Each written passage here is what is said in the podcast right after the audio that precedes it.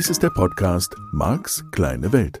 Er ist gedacht für Menschen, die sich persönlich weiterentwickeln, ihre Ängste überwinden und wirklich fröhlich werden möchten. Es geht hier also um dich, um deine Ziele, Träume und Wünsche.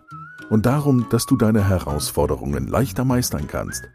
Das ist das Ziel dieses Podcasts. Marc versteht sich als dein Begleiter auf der Reise zu einem rundherum angenehmen Leben. Er ist NLP-Mastertrainer und ein weltweit anerkannter Experte des neurolinguistischen Programmierens, kurz NLP. Er beschäftigt sich seit 30 Jahren mit NLP, Hypnose und persönlicher Weiterentwicklung.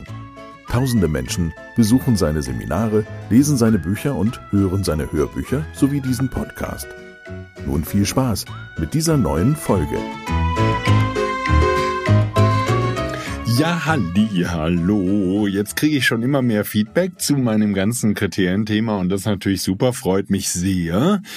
Ja, und alle sind im Kriterienfieber sozusagen. das ist schon wirklich cool. Ja, und da gibt's natürlich noch einige Dinge, einige viele Dinge zu besprechen. Ich wollte nochmal das Thema der vergangenen Woche so ein bisschen mit abholen und zum einen noch ein bisschen deutlicher machen mit folgender Aussage, mit der ich heute beginnen möchte. Das, was ich dir in der vergangenen Woche erklärt habe, oder was du und ich herausgefunden haben, bedeutet ja logischerweise, dass wir gemeinsam gemeinsam über unsere Werte reden könnten, und wir könnten sehr ähnliche Werte gutheißen und wir könnten eine ähnliche oder sogar gleiche Werteliste haben und könnten behaupten, dass wir beide dieselben Werte für wichtig halten und gleichzeitig könnten es völlig unterschiedliche Kriterien sein, anhand, der, anhand derer wir im Alltag feststellen würden, also du und ich, wodurch wir erkennen, dass diese Werte überhaupt gematcht werden. Und ich glaube, dass das Beispiel von der vergangenen Woche, dieses Zuverlässigkeits- oder Loyalität, wie ich das nennen würde, Thema, das schon sehr gut deutlich macht. Wie gesagt, ich habe immer noch mal drüber nachgedacht in der Woche.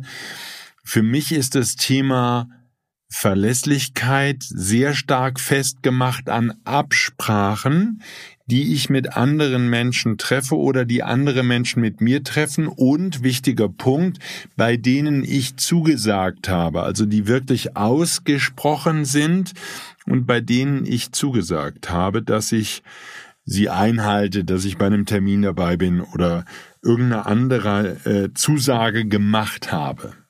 So. Es kann sein, dass ich auch bei anderen Themen Termine einhalte. Ja, oder bestimmte Dinge tue, ohne dass diese abgesprochen wären.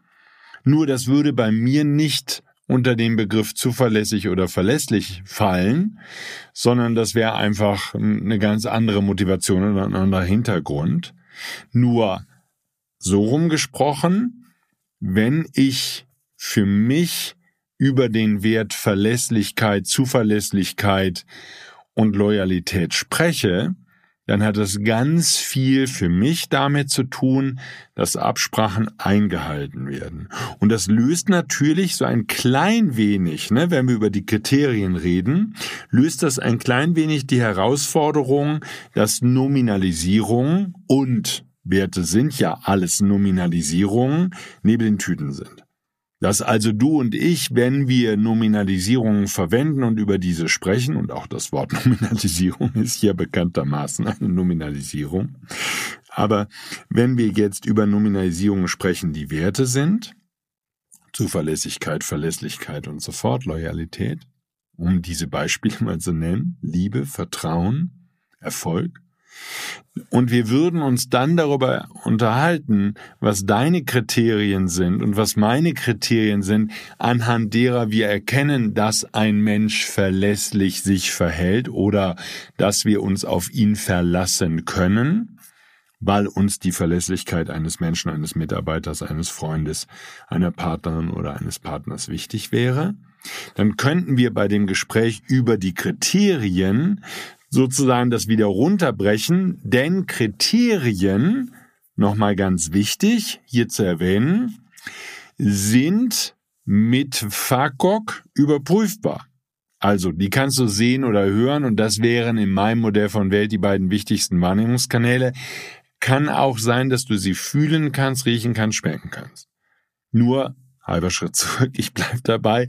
Ich glaube, die allermeisten Kriterien, die du und ich haben, anhand derer wir überprüfen, ob ein bestimmter Schwellwert ne, erreicht ist, dass unser Schalter kippt oder nicht, Jetzt in dem Beispiel, ich halte jemanden für verlässlich oder nicht, das ist etwas, was ich im Verhalten sehen und oder hören kann. Also beobachten, wahrnehmen kann. Damit sind wir bei einer konkreten Sinneswahrnehmung und das hilft natürlich, die Nominalisierung aufzulösen. So, und das wäre halt der wichtige Punkt. Das heißt nämlich, dass ich zum Beispiel im Unternehmenskontext, ja, das ist vor ein paar Jahren in Mode gekommen, auch schon vor vielen Jahren in Mode gekommen, gibt Unternehmensberatungen, die in Unternehmen ganze Workshops dazu machen, dass ein Unternehmen seine Werte festlegt. Gibt auch zum Beispiel Unternehmen, die auf ihrer Firmen-Homepage die wichtigen Firmenwerte benennen. Und es ist ganz spannend, wenn man diese Arbeit tut. Ich habe mal an solchen Workshops teilnehmen dürfen, zum Beispiel von einer Agentur, also von so einem Beratungsunternehmen, das sich im Wesentlichen als Werbeagentur oder Marketingagentur verstanden hat. Und die haben Wertearbeit mit den Unternehmen gemacht. Und ich halte Wertearbeit für einen wichtigen Punkt. Und ich glaube, dass wir sowohl in unseren Beziehungen als auch in unseren Freundschaften, als eben auch in diesem Beispiel mit unseren Unternehmen sehr gut vorankommen können, wenn wir diese Wertearbeit machen. Ähm, die haben also Werte festgelegt und die auch auf der Homepage veröffentlicht. Erstaunlicherweise bei vielen Unternehmen ist Spaß nicht in den Top 10 Werten, die das, für die das Unternehmen steht oder die das Unternehmen für wichtig hält. Wo ich sagen würde, Spaß, Begeisterung, Freude an dem, was wir da gemeinsam erschaffen, wäre für mich ein sehr hoher Wert und ich halte es für ausgesprochen wichtig. Nur halber Schritt zurück. Bei dieser Arbeit mit zum Beispiel Unternehmenswerten würde ich natürlich vor dem Hintergrund dessen, was ich hier gerade im Podcast mit dir teile und neu entwickle und jede Woche weiter ausarbeite, würde ich es natürlich für ausgesprochen wichtig halten, dass dann, naja, was auch immer das Gremium ist, die Führungsebene oder bei einem kleineren Unternehmen, vielleicht sogar das gesamte Team, sich die Menschen darüber unterhalten, woran würden sie merken, dass dieser Unternehmenswert gematcht wird. Denn ansonsten habe ich natürlich fantastischen Nebel in Tüten auf meiner Homepage stehen, habe fantastische, großartig klingende Wörter, auf dieser Homepage. Uns ist das Miteinander wichtig und die gemeinsame Entwicklung und die Entwicklung einer großartigen Perspektive für die Gesellschaft und ein gesamtgesellschaftlicher Einsatz, der natürlich ökologisch stattfindet. Denn Ökologie und das Berücksichtigen der Belange der Natur und der Umwelt insgesamt ist uns als Unternehmen auch wichtig. Also da könnte man eine Menge Blubberblasen produzieren und eine Menge Nebel in Tüten. Und die Frage wäre, was sind die Kriterien, die ganz konkreten Kriterien? Und ich bleibe jetzt mal bei den nach innen gerichteten Werten, die sich also auf das Miteinander als Mitarbeiterschar oder als Team beziehen, da wäre es dann sozusagen doppelt und extrem wichtig, das sehr genau zu definieren und sehr genau zu gucken, was sind die Kriterien, anhand derer wir feststellen, dass das, ich bleibe jetzt einfach mal bei so einem Beispiel, ein schönes Miteinander, ein liebevolles Miteinander oder liebevoller Umgang, wie immer die Formulierung des entsprechenden Unternehmenswertes ist, dass dieser auch gematcht wird und dass dieser im Alltag eine Rolle spielt. Und das wäre natürlich auch für die Paare, die gemeinsame Werte haben, ein sehr, sehr wichtiges Thema, das ihr euch zusammensetzt. Ich hatte zum Beispiel vor Jahren mal ein, ein Paar im Seminar, die hatten sich zur Hochzeit die ich, wenn ich mich recht erinnere, zehn wichtigsten Werte. Da würde ich aber jetzt die Hand nicht ins Feuer für legen wollen. Jedenfalls ihre wichtigen Werte, die sie gemeinsam festgelegt haben, haben sie in einen, in den Ehering, in die Innenseite des Ehrings hineingravieren lassen.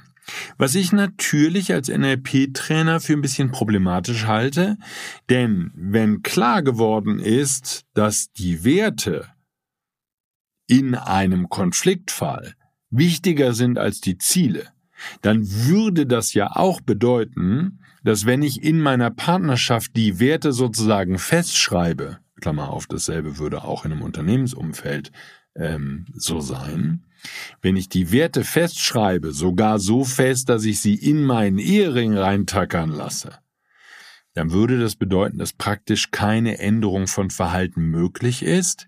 Jetzt hätten wir natürlich den Ausweg gefunden. Ich kann ja die Kriterien verändern, die den Wert matchen. Nur ähm, das müsste ich dann halt eben auch tun. Und auf der anderen Seite wären es, wenn das, wenn du das in deiner Partnerschaft zum Beispiel getan hast und ihr beiden habt über Werte geredet, wäre das so lange sehr undefiniert und sehr stark Nebel in Tüten, solange ihr nicht konkret besprochen habt, was das Verhalten ist, an dem ihr das merkt.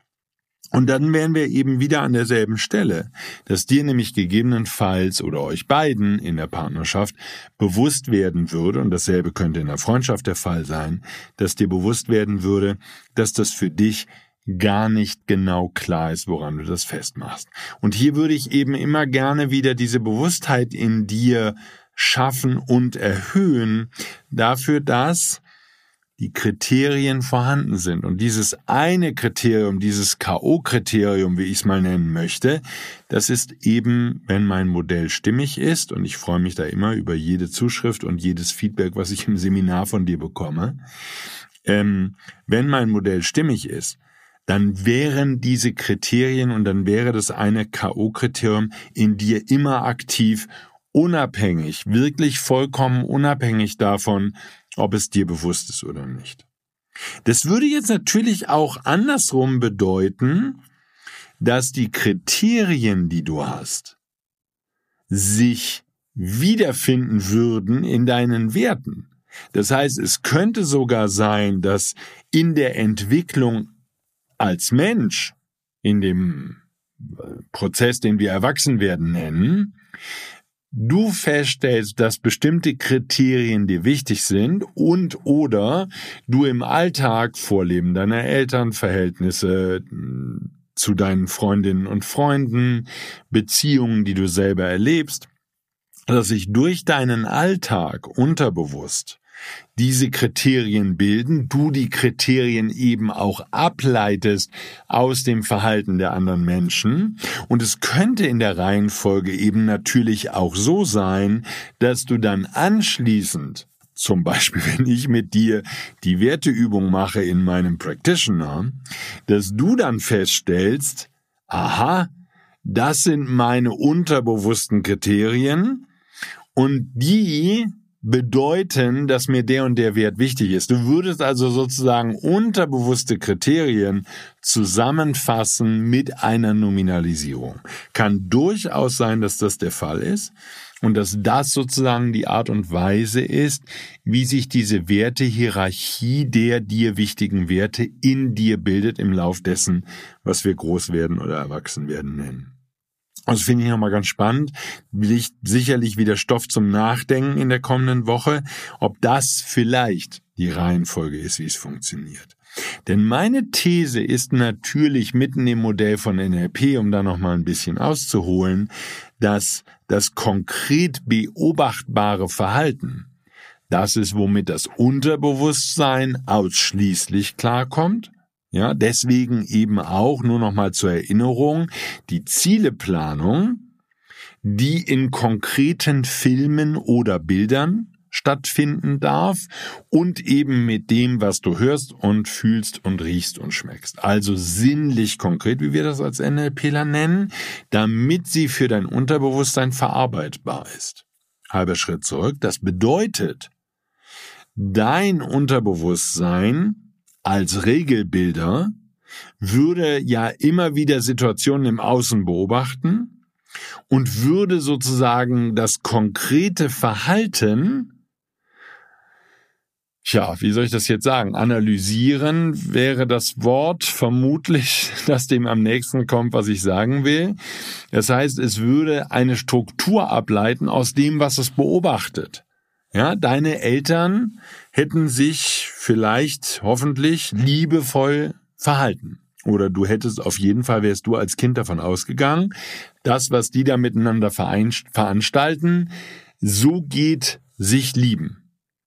So, und dann würde dein Unterbewusstsein jede Menge Situationen beobachten, wo deine Eltern sich in bestimmter Art und Weise als Paar im Umgang miteinander verhalten. Würde darüber natürlich eine Vorannahme, wie wir es im NLP nennen, legen, nämlich die Vorannahme ist, die beiden lieben sich. Und würde dann auf der Strukturebene sich die 500 Situationen anschauen, die du erlebt hast als Kind und die du einsortiert hast sozusagen in dieser Datenbank in den Kasten von das war auch ein Verhalten, wie man zeigt, wenn man sich liebt.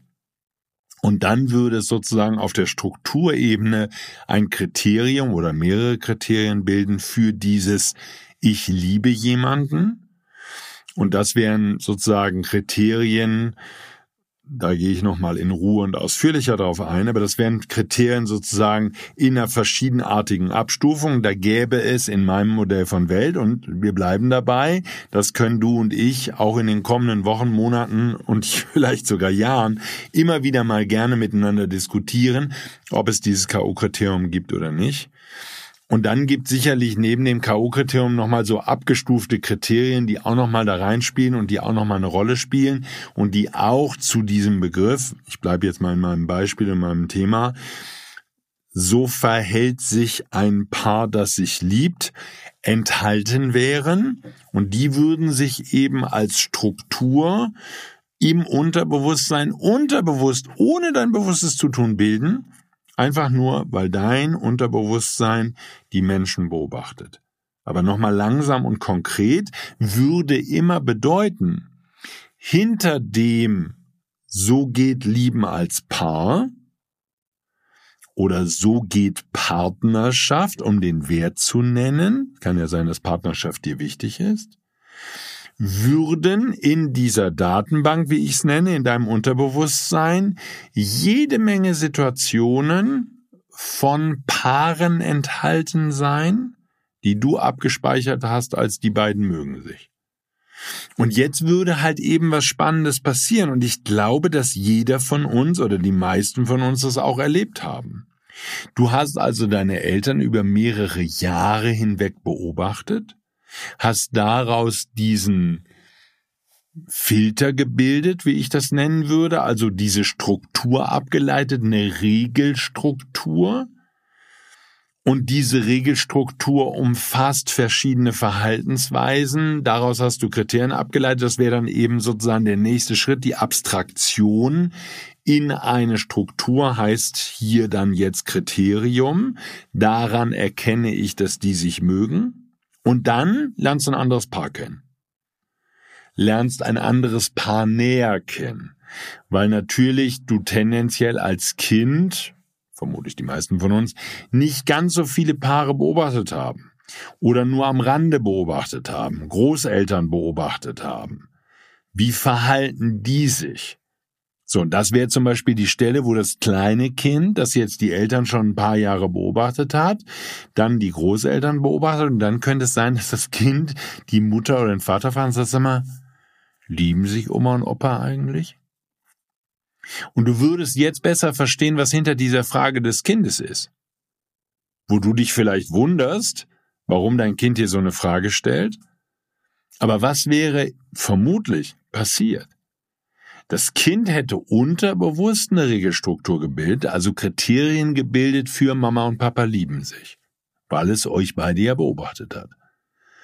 Jetzt würde es sozusagen auch wieder unterbewusst dieselbe Regelstruktur, dieselben Kriterien ansetzen und würde sagen, okay, ja, generalisierend, was das Gehirn ja gerne tut, wenn ich also mal davon ausgehe, dass Opa und Oma sich auch lieben, dann müssten die sich doch auch so verhalten, wie ich das jetzt bei Mama und Papa beobachtet habe.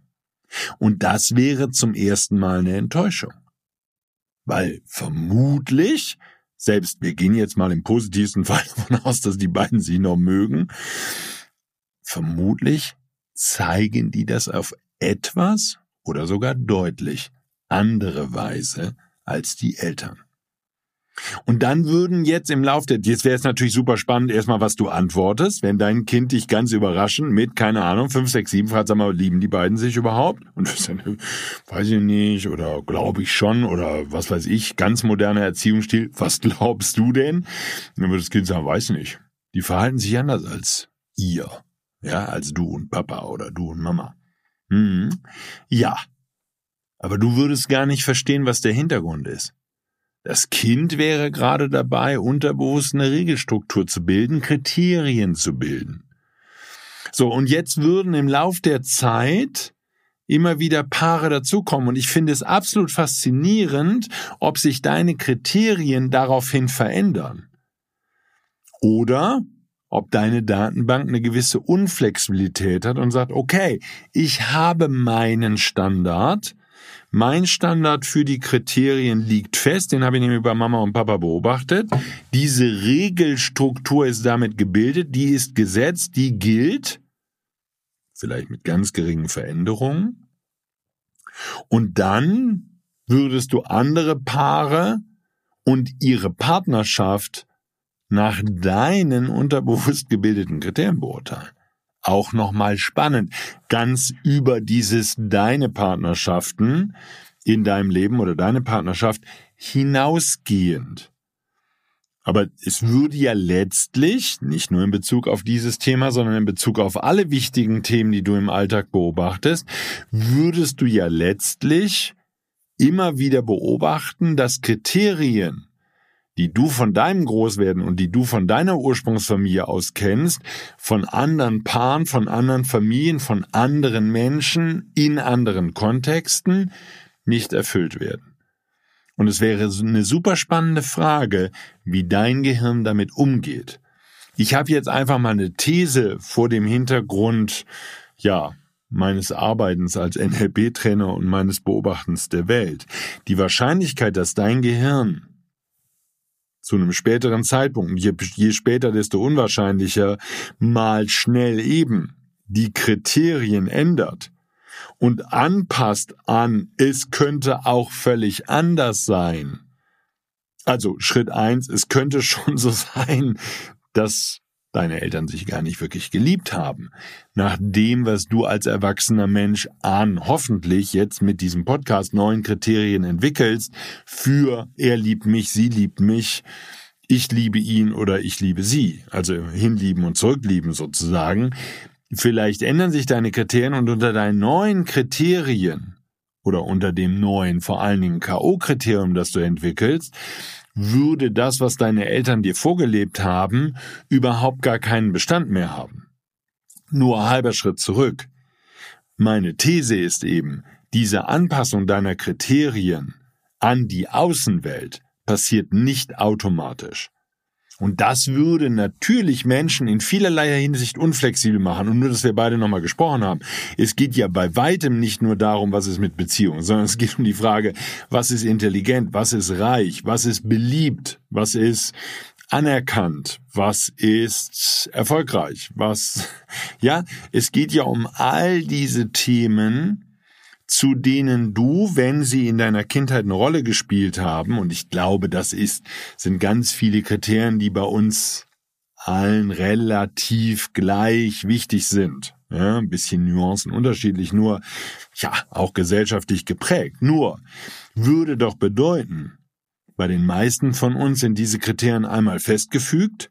Dann gibt's noch eine Wertehierarchie, wo wir sagen, okay, das eine, das, die, dieser eine Wert ist mir jetzt vor dem Hintergrund meines Großwerdens, vor dem Hintergrund dessen, was ich erlebt habe, wichtiger als der andere.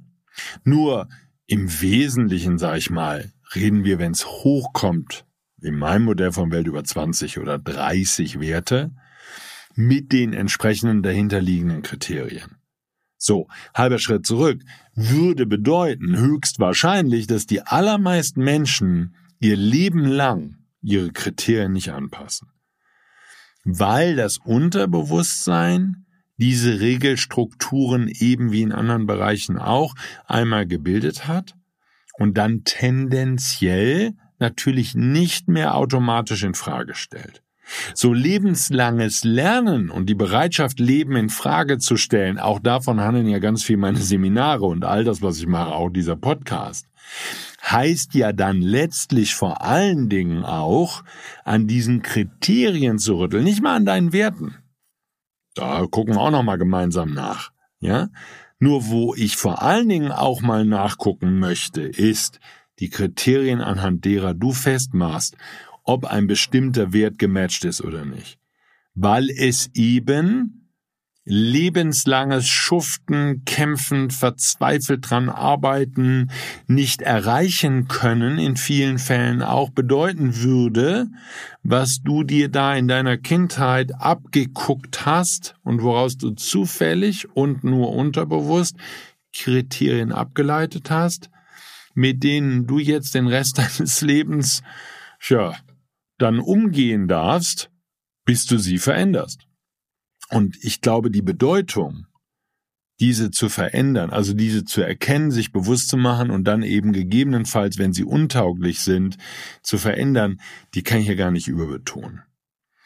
Ähm, da also nochmal sozusagen den halben Schritt zurück in Anlehnung an die vergangene Woche. Vermutlich ist also die Genese der Werte, von denen du heute sagen würdest, sie sind dir wichtig, andersherum, als du und ich vielleicht das bisher angenommen haben. Erst sind die Einzelsituationen, das wäre die Situation des kleine Kind, was Welt beobachtet.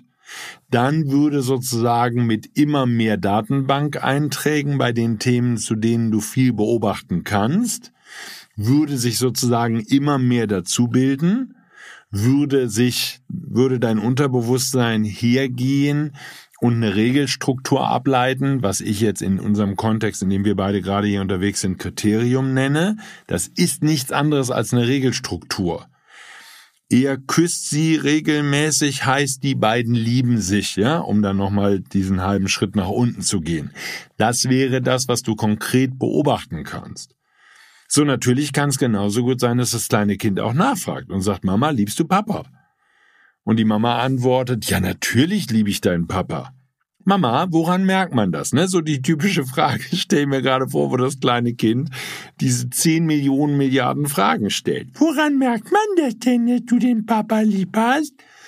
Ja, den Papa und ich, der, ja, wir umarmen uns ja und wir küssen uns. Ah, gut. Nehmen wir mal an, das Kind würde sich damit zurück. Ah, gut. Das heißt, an Küssen und Umarmen merkt man das. So, ich kann dir jetzt nicht sagen, und da müssten wir mal länger nachforschen, du und ich, wie prägend dann die Aussage ist.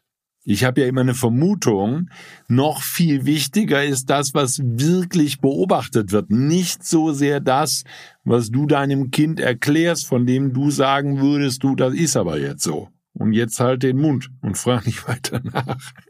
Ja? Sondern die konkrete Beobachtung im Alltag wäre für das Unterbewusstsein viel wichtiger. Und es würde eben all diese Szenen sammeln und würde dann erst abstrahieren und daraus die Regel oder das Kriterium bilden oder die diversen Kriterien bilden mit dem, ne, hier meine These eben, mit dem einen K.O.-Kriterium. So, es bleibt eine spannende Frage und ich brauche da, das kann ich dir jetzt schon ankündigen, noch ein paar Folgen dafür. Ähm, es bleibt eine spannende Frage, wie komme ich jetzt an meine eigene Struktur?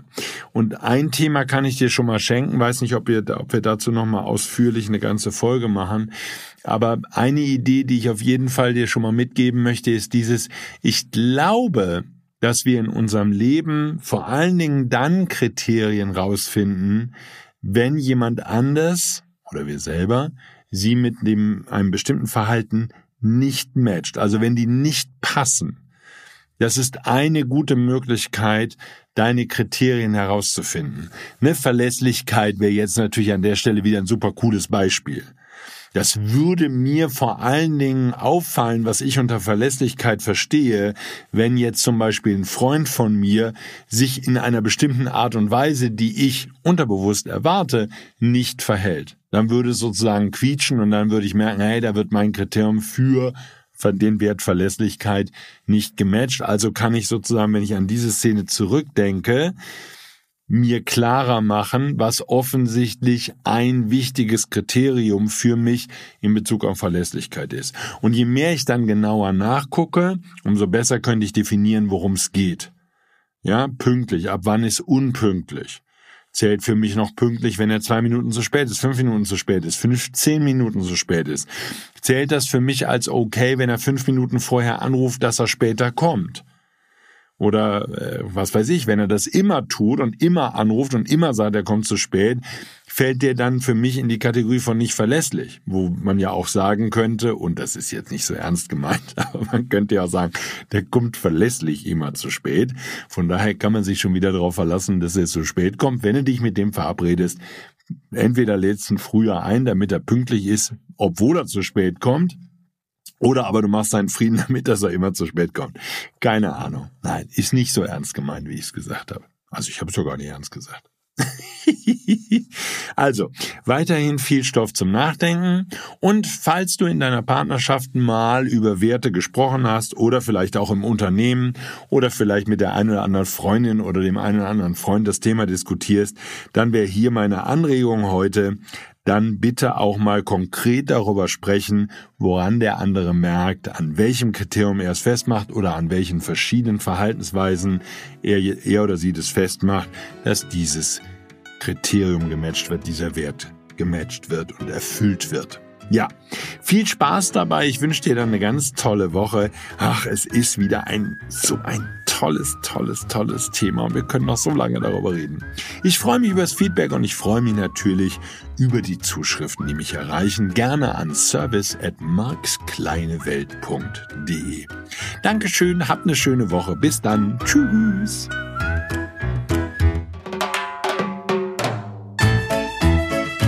Dies war der Podcast Marks kleine Welt. Alle Rechte an diesem Material liegen bei Marc Plätzer. Alle weiteren Angebote, auch Online-Coachings, Seminarmitschnitte, Trancen, Bücher und Hörbücher von Marc findest du unter www.markskleinewelt.de. Marc bietet die komplette NLP-Ausbildung an. Die Informationen dazu findest du unter www.plätzeracademy.de. Wenn du Marc Fragen stellen möchtest, schreib bitte eine E-Mail an service at markskleinewelt.de. Danke fürs Zuhören und empfehle diesen Podcast gerne an andere Menschen weiter, die glücklich und voller Spaß leben möchten.